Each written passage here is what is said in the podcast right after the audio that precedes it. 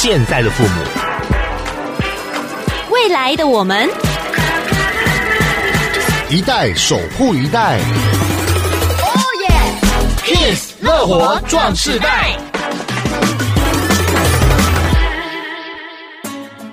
欢迎大家来到《Kiss 乐活壮世代》节目，我是曲曲，我是杨纯。在今天呢，要带大家来模仿学习老人怎么吃。嗯、哦，你们讲的很笼统。嗯，的确是有一点。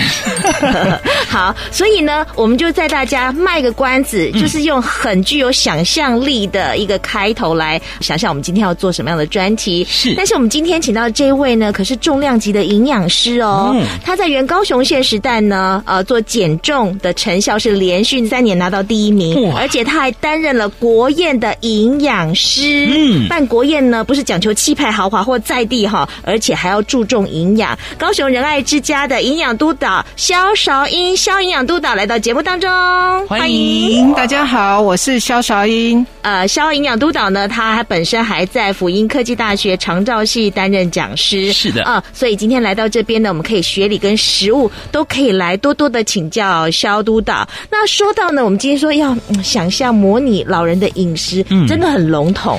对啊，感觉好像就是呢，呃，不用咀嚼的食物，对，然后又是好吸收的食物吧。我好喜欢哦。哦，真的吗？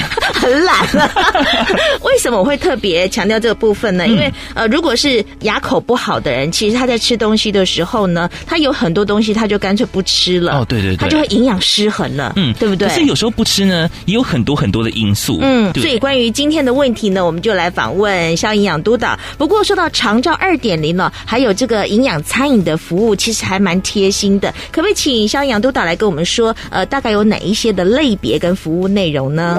那目前来讲哈，我们整个高雄市它分成有送餐或者是定点用餐的服务哈，或者是还有居家的备餐服务。嗯，那餐食的话，大部分就是可能就透过了高雄市卫生局，或者是各区的公所、医疗机构、护理机构，或者是医疗法人，那或者是老人福利机构或身心障碍机构哈，然后或者是其他的社团、财团、法人，然后社会福利团体啊，或是社区发展协会。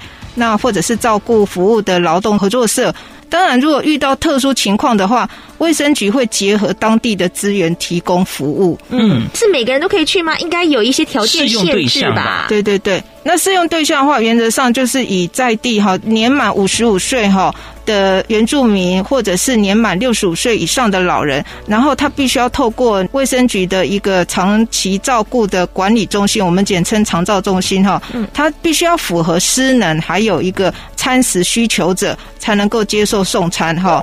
那所以这个的话，他可能就会依照各个对象的行动，可能才送餐或者是集中定点用餐。那以目前来讲的话，定点用餐会比较多一点，嗯，比如说社区发展协会啦，或者是村里长啊，他可能在某个活动中心哈，他就有定点的用餐。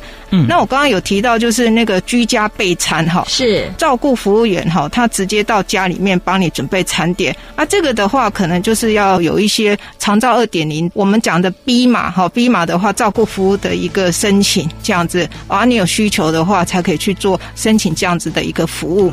那这个是平日、假日或者什么时候都有吗？原则上的话，哈，定点用餐的话，它可能会按照区域性，通常都是礼拜一到礼拜五分中午或者是晚餐这样。但但是送餐服务的话，原则上就是星期一到五的中午这样子。不过这些饮食准备上其实是有特殊准备、营养配方甚至调理方式的，是吗？哎，是的，因为长者的饮食哈，老年人会随着年龄哈慢慢的退化哈，我们常常会不自觉。好，他可能牙齿不好啦，或者是他最近吃不下。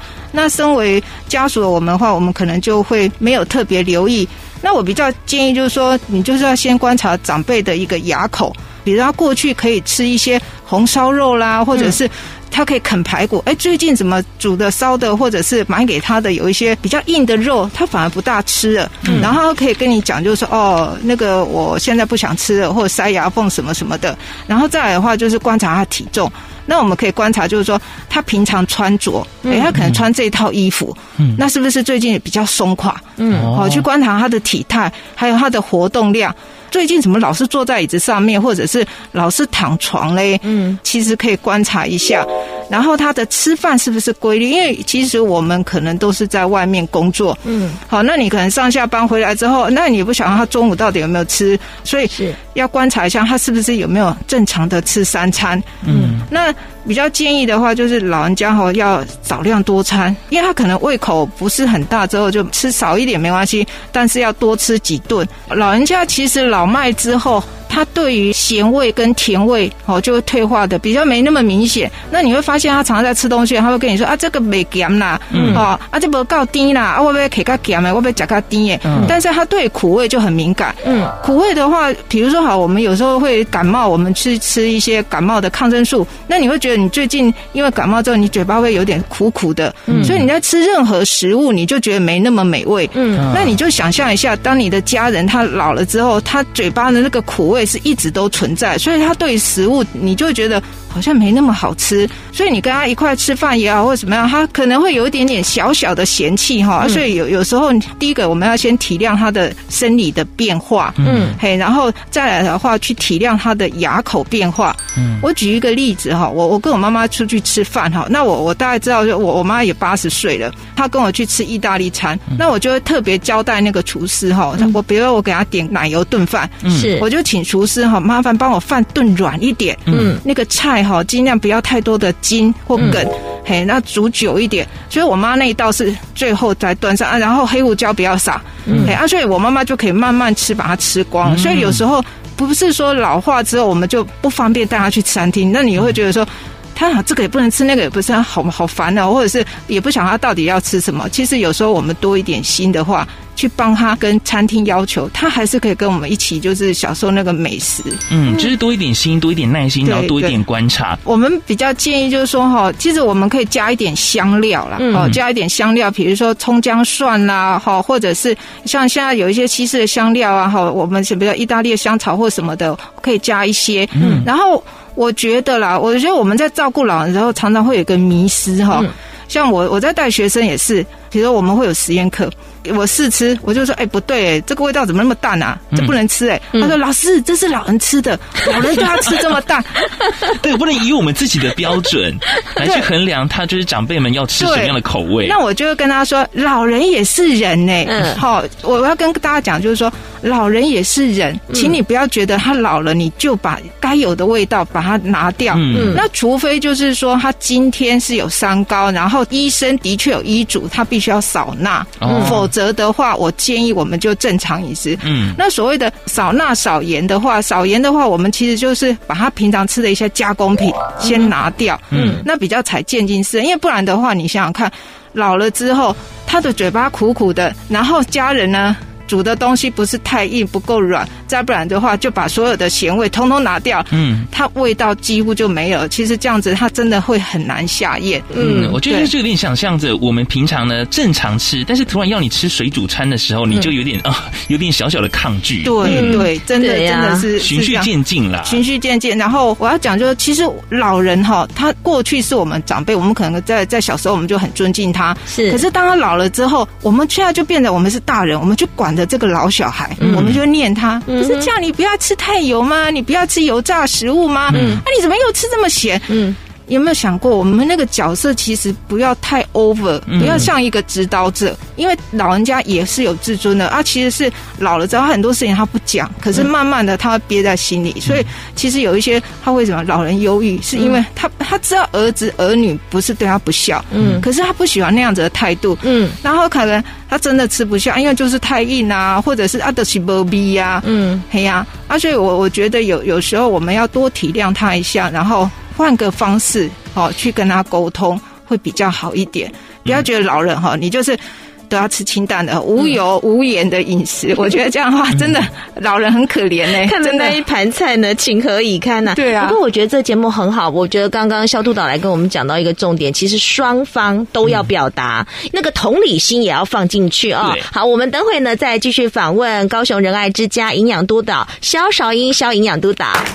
Make you strong. 乐活壮世代。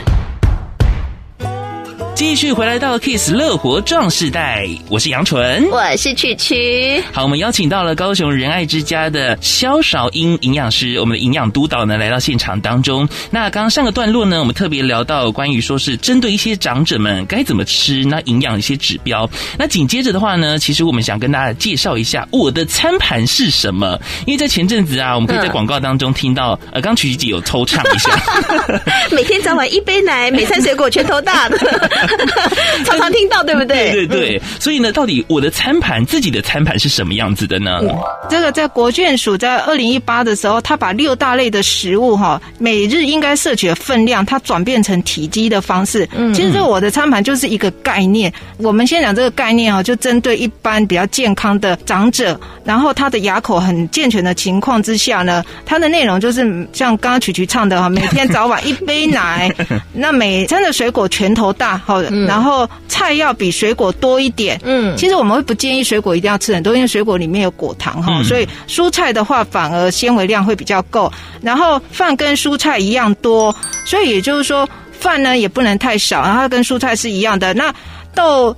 豆鱼蛋肉一掌心哈，一个掌心这样子。那坚果种子一茶匙，那这个一茶匙到底是一大汤匙呢？或者一茶匙其实它其实只有三公克。那也就是说，这三公克的话，我们可以用我们的拇指、食指跟中指这样捏起来。这样子的一个分量，哦，这么少哦？对，这是一餐哦。那你如果说，哎，那我们会希望多吃坚果种子类的话，如果一天的量的话，就是我们将手掌抓起来，好握在手掌里面的量。嗯、那你再把它分成三餐，就大概就是我刚刚讲的食指、中指跟那个拇指这样抓起来那个量。哦、你过量了哈，杨纯。哎，你有没有觉得那个坚果很好吃？一吃的撸夹撸刷嘴。嗯，所以这是对一般人来讲，我的餐盘。对，呃、那首广告还有最后一句的，你们要听。听吗？要魔音传导吗？好的，好的，那我们先导师先转回去好了。没有了，最后还说也要多喝白开水嘛。哦，对对对，每天的水分量一定也要够嘛。哦，我们原则上哈，其实老人家一公斤的话，我们建议他大概就喝三十到四十 CC。嗯，好，那或者是他现在吃的，因为因为现在民众比较不晓得，就是说，那我我的家人或者是我自己要吃多少热量？嗯，那还有另外的算法，就是你现在吃了多少热量，就等于你是多少 CC。假设我是喝呃。吃一千七百卡，那我就是要喝到一千七百 CC。那长辈来讲，基础的话就是每公斤三十到四十 CC 左右。对，我们比较建议，就是说他可以的话，就是白天喝。那再来的话，就原则上是下午三点之前，好，先把它喝到三分之二。然后之后呢，大概五点之后呢再喝。然后接下来晚上的部分的话，除了少量的汤之外的话，再来就是吃药的部分。那尽量就不要减少太多的水分。嗯，那很多家属哈，他可能就是说，有时候长者他可能就是会有一些肾脏疾病啊、水肿啦，或者是他有一些限水的话。这个的话就不是用我刚刚讲的，就每公斤三十到四十 CC。嗯，那或者是有有一些像我在长照二点零的时候，在做赋能的时候，也有就是有家属问我，就是说我的妈妈她就喂不进去，嗯，然后她吃的量就很少了，她到底要喝多少水？然后就是说有人就跟她讲，我的妈妈要喝到一千八百 CC。嗯，那因为她的妈妈哈连喝水都会呛咳，之所以申请赋能的专业服务的话，是因为呛咳之后造成吸入性肺炎，嗯，所以就变成营养师要去做一个营养专业。指导就教他家属怎么样去帮妈妈备餐，嗯，好，然后所以他他就说一千八百 CC，我根本就喂不下去，怎么喂啊？啊，因为那时候那个阿嬷的话，大概就是三十五公斤。好，那三十五公斤的话，我们用三十 CC 算的话，那我就说，那你这样，你妈妈大概就喝一千两百 CC 就够了。嗯，他就觉得松了一口气，因为他觉得一千八好多。嗯，好，然后当然他如果喝水要吃药的话，比较建议就是说，可能用一些增稠剂啊，把那个水弄得稍微稠一点，吃一些药物的这部分比较不会呛咳。所以你只要把它的液体状把它增加粘稠度，人家就不容易呛到。可是白开水怎么变浓稠状呢？我们其实有一些方法，就是说我们可能该帮他做一点果冻，嗯，好，或者是也不要茶冻了，我们可以帮他做一点水果冻啦，或者是像或者是弄得薄薄的像冬瓜冻，或者是你做一点点花茶，用用一点那个做成像果冻，用洋菜哈做一点果冻。这个的话，第一个摄取水分，再来的话它方便吞咽。嗯，那当然现在市售有很多的增稠剂，嗯。嗯，增稠器也可以使用，只是我比较建议，就是说我们在烹调的时候不一定要用到增稠，因为增稠器的成本会比较高了。嗯，我比较建议就是说，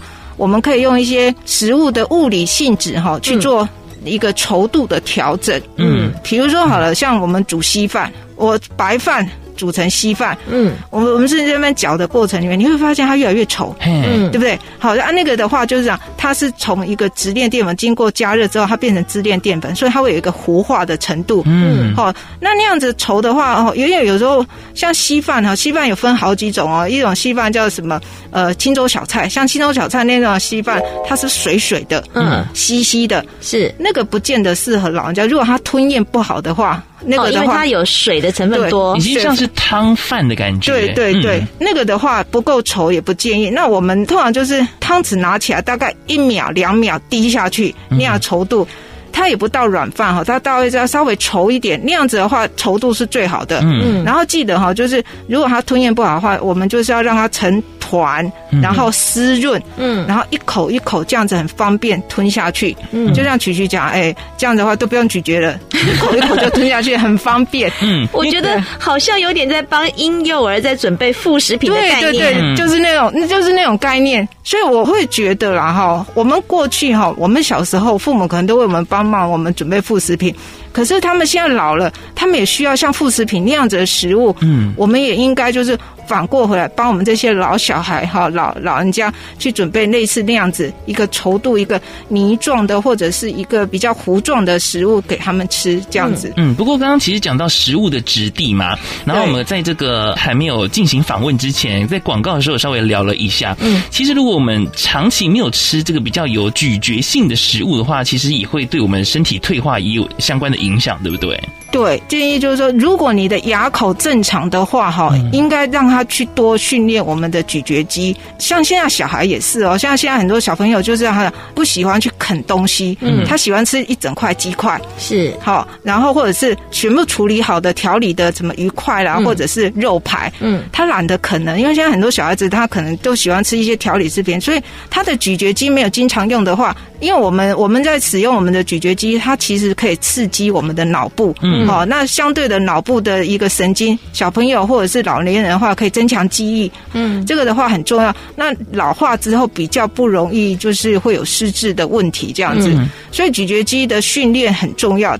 那我们吞咽的话，我们怎么去看人家吞咽力不好？哈，其实有几个点哈。嗯，第一个的话就是说，他吃饭的时候会呛，那吃完饭之后会咳嗽。嗯，那再来的话就是说，有些食物你会发现，哎。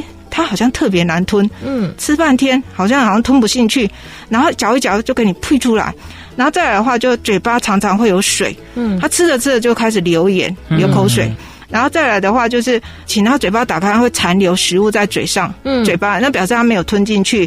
那因为残留食物在口中哈，所以很容易就是它会长舌苔。嗯，所以舌头你请它伸出来，它会有常常会白白的一大片哦，那舌头会白白的。这些的话就是代表它吞咽能力不好了。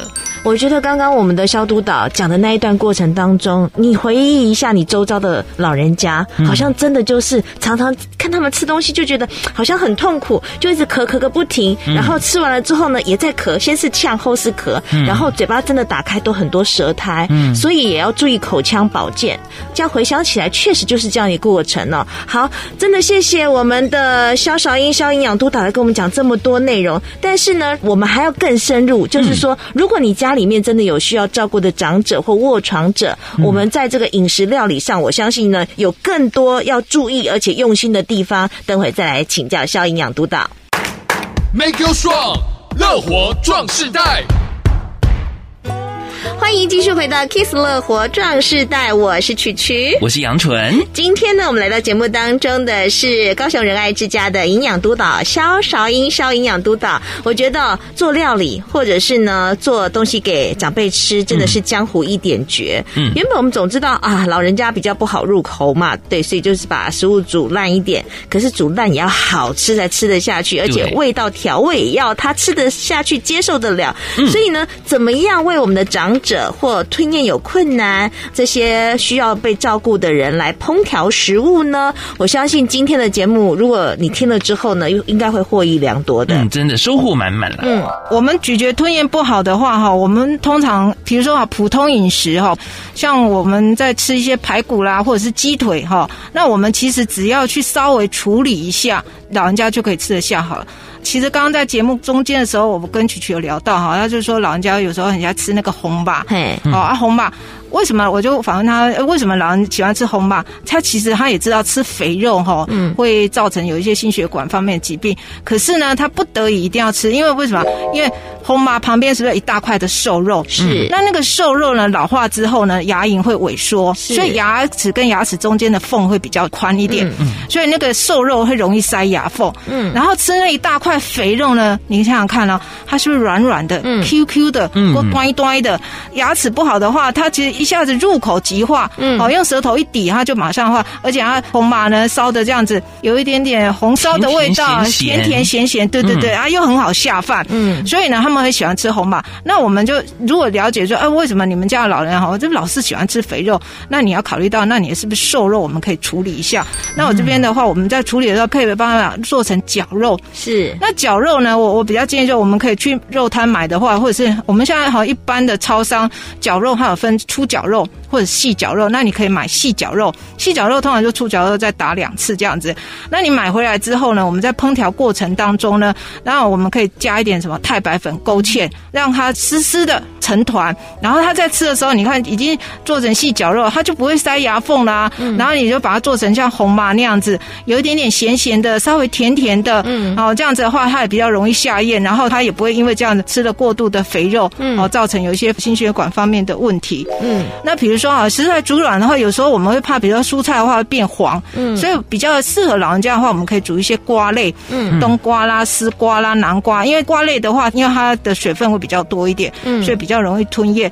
然后记得哈，如果让你要让它喝汤的话，汤跟料请分开，因为汤的话有时候我们会比较稍微水一点哈，所以我们建议它勾芡一下。那如果给老人家吃面条的话，就不能像我们一般吃的面条那么长，嗯，比较建议他把它剪短，嗯，好，剪短的话大概三到五公分。那肉的话哈，记得要把它去筋。好，去筋或者是筋切断，然后把皮拿掉。嗯，那如果蔬菜类的话，我们当然就是说，譬如说像菠菜啊、高丽菜或白菜，我们记得把那个筋，好，顺着纤维把它切断，然后筋的部分拿掉。或者是假设你吃地瓜叶，我们就尽量让它吃叶子的部分就好了。好，那像茄子、南瓜、番茄，我们就记得把它去皮，因为那个皮的话比较硬，哈，纤维比较多一点。有一些食材的话，我们可以多画几个刀，好，多画几刀，让它稍微煮软一点，会方便咀嚼，像香菇类的。嗯，哦，那比较大的叶菜类，像大白菜，大白菜的话，我们其实可以把它。卷起来，因为有时候大白菜是不是一大叶哈？我们切小丁的话，或者是我稍微稍微卷起来，让它这样子一小块哈，然后比较好入口。那有必要的话，我们就是切成小丁这样子去烹调啊。所以这个饮食的方面，你做一下调整，其实老人家都可以吃得下这样子，而且可以吃的比较丰富。嗯，对对。老师刚刚讲那个红麻哈，其实我感同身受。我也是，你先先说。我妈妈也是喜欢吃红麻，然后就被姐姐啊、嫂嫂啊喝止，就不不要吃。原来吃。吃红麻喜欢吃红麻是这样的原因。那我自己本身呢，我以前是绝不碰肥肉的，然后我都只吃瘦肉。我发现呢，我这几年来有点爱吃那个肥肉的趋势。嗯，但是就刚刚像是呃，肖营养督导说的，嗯、也许啊、呃，当然滋味是非常非常好，没错。但是也许是是一个咀嚼能力慢慢开始退化而所产生的一些影响和跟改变。呃，我们因为时间的关系，只能讲个概略的一个烹调的方式。嗯、那如果说呃有这样需求的民众的话，他有没有去学习的管道或地方呢？目前来讲哈，大部分的话就是会是在那个照顾服务员的训练哈。如果说民众有心的话，其实照顾员服务的训练里面有九十个小时哈，那有三个小时就是会营养膳食跟备餐的这部分哈，包括有一些实作，然后总共九十个小时。那如果说一般民众哈，其实没有在额外开这个课程。那在一百零八年的时候，在辅音的推广部哈，我们曾经有开过一个就是。是高龄友善的饮食哈，对象是以一般的民众为主哈。那指导就是老人的生理啊，包括进食啊，有一些辅具的应用这些等等。嗯，那如果有兴趣的话，其实可以洽询一下辅音科技大学的推广中心。嗯，那如果如果人数够的话，其实还会再持续再开办。嗯，大家可以考虑一下。而且辅音科技大学他们还有一个乐龄大学，好像呃五十五岁以上就可以去上这个乐龄大学，里面呢就是有很多相关。关的有关长照啊、乐龄生活方面的一些课程，我觉得很有意思，我好期待我岁数到的时候我要去参加。哎，现在还没有，当然还没有啊。小时候哎，前面是代表五十加以上的吗？好，我觉得今天的节目内容真的是非常丰富有趣，嗯、而且呢，我相信对于杨纯、对于曲曲，或者是对于很多的听众朋友来讲，嗯、我们大概都知道哦，原来老人家吃东西会有这样的反应，为什么了？嗯嗯。然后呃，也希望大家呢可以上到我们的 Kiss Radio 的官方网站，或者是我们相关的 Kiss Radio 的官方粉丝团来可以进行呢重复的收听也是可以的哦。嗯，好，那今天呢就非常谢谢高雄仁爱之家的营养督导肖韶英肖营养督导来到节目当中，跟我们分享这么多精彩的内容，谢谢您，谢谢，谢谢。乐活 Q&A，大家好，我是私立高雄仁爱之家营养督导肖韶英。肖营养督导你好，有听众想问，长辈口味重油重咸，平时不太忌口，不过因为有三高的问题，家人会准备一些比较清淡的食物，可是长辈却常常说没胃口。所以想请问，该如何提高长辈的食欲呢？这个问题哈，因为老人家哈味觉的丧失的话会比较快哈，尤其是对咸味跟甜味的敏感度会下降，然后对苦味呢感觉会增加。所以当味觉跟嗅觉衰退的时候，老人家会对食物会失去掉兴趣。那我觉得很多老人家，当我们呃他可能因为三高，我们在帮他准备食物的时候呢，我比较建议采渐进式的，因为我们通常都会有个观念，就是说哦他三高了。那我可能就帮他准备低油低盐，哦，或者是呃尽量帮他限制他很多饮食。那我觉得渐进式的方式的话，第一个的话，我们可以选择就是说把他的有一些加工品拿掉，哦，或者是有一些香肠啊、腊肉啦这些先拿掉，然后选择当季的食材。再来的话，就是我们在盐的部分哈，我觉得是适量，好适量，除非就是说医生今天有医嘱就建议就是说他今天要限盐哈，要采低钠饮食的话，否则的话我们就是采一般的盐量。这样就可以了哈。那慢慢的，然后再把盐量慢慢的相对的减少。我们可以就是增加天然食物的风味，像我们放葱姜蒜、八角、花椒，或者是柠檬、凤梨。然后如果要低油的话哈，我们就建议用蒸的、煮的、卤、烤、炖好的方式。那刺激性的酒精啊、辣椒、胡椒的话，就尽量去避免哈。那那烹调的时候呢，当然就是尽量减少一些油炸，哈，不要去吃一些肥肉啊，或者是皮的方式。再来，还有听众想问，听朋友说，如果长辈没有胃口，可以打精力汤代替正餐，这是真的吗？怎么搭配营养才均衡呢？精力汤哈，原则上的话，它就是用调理机把各种植物性的食物哈去做调理，所以它其实只是增加一些纤维哈。那如果老人家他因为没胃口，用精力汤代替成一餐的话，其实比较不建议哈，因为老人家他会有合并一些慢性的疾病，像糖尿病啊、肾脏病啊，或者是痛风哈。那精力汤的话，它可能会有一些高蛋白、高磷、高钾的食物哈。这个的话，而且同时老人家肠胃比较弱哦，那你比较不适合吃一些生食哈。那否则的话会造成肠胃的疾病或消化不良。那我比较建议说，精力汤的话，我们就是把食物，我们不要用精力汤，我们把食物啊，哦，就说是把它煮成一个像咸粥的方式，或者是糊状的方式哈，去做调理。最后想问营养督导，很多人会购买营养补充品给长辈喝，请问服用的时段跟分量有没有什么样特别注意的地方呢？通常市售的营养补充品的话，一罐的话大概就是两百五十卡，那老人家的一餐的话大概就是五百卡到七百卡左右。那除非就是说哦，他这一餐吃的不好哈，他可能只吃一半啊，或只吃三分之一。那接下来我们怕肚子饿，我们就给他补充一个营养补充品。我比较不建议就是说三餐都吃营养补充品，因为毕竟这样的话就热量会不够。那比较建议还是要吃全食物的方式会比较好，就这样摄取上面会比较完整、比较均衡。家中的长辈哈，其实会随着年龄哈，慢慢的退化。那我是建议哈，所以就是家里有长辈的的家属们哈，可以多观察一下你们身边的老人家哈，然后多用一点心，然后多去关怀他。然后现在目前会有很多的管道，可以多听一下这个广播节目啦，或者是有机会看一些报道媒体啦哈，了解一下怎么去帮老人家去准备餐食哈，这这个都是很不错的一个学习。本节目由文化部影视及流行音乐产业局补助播出。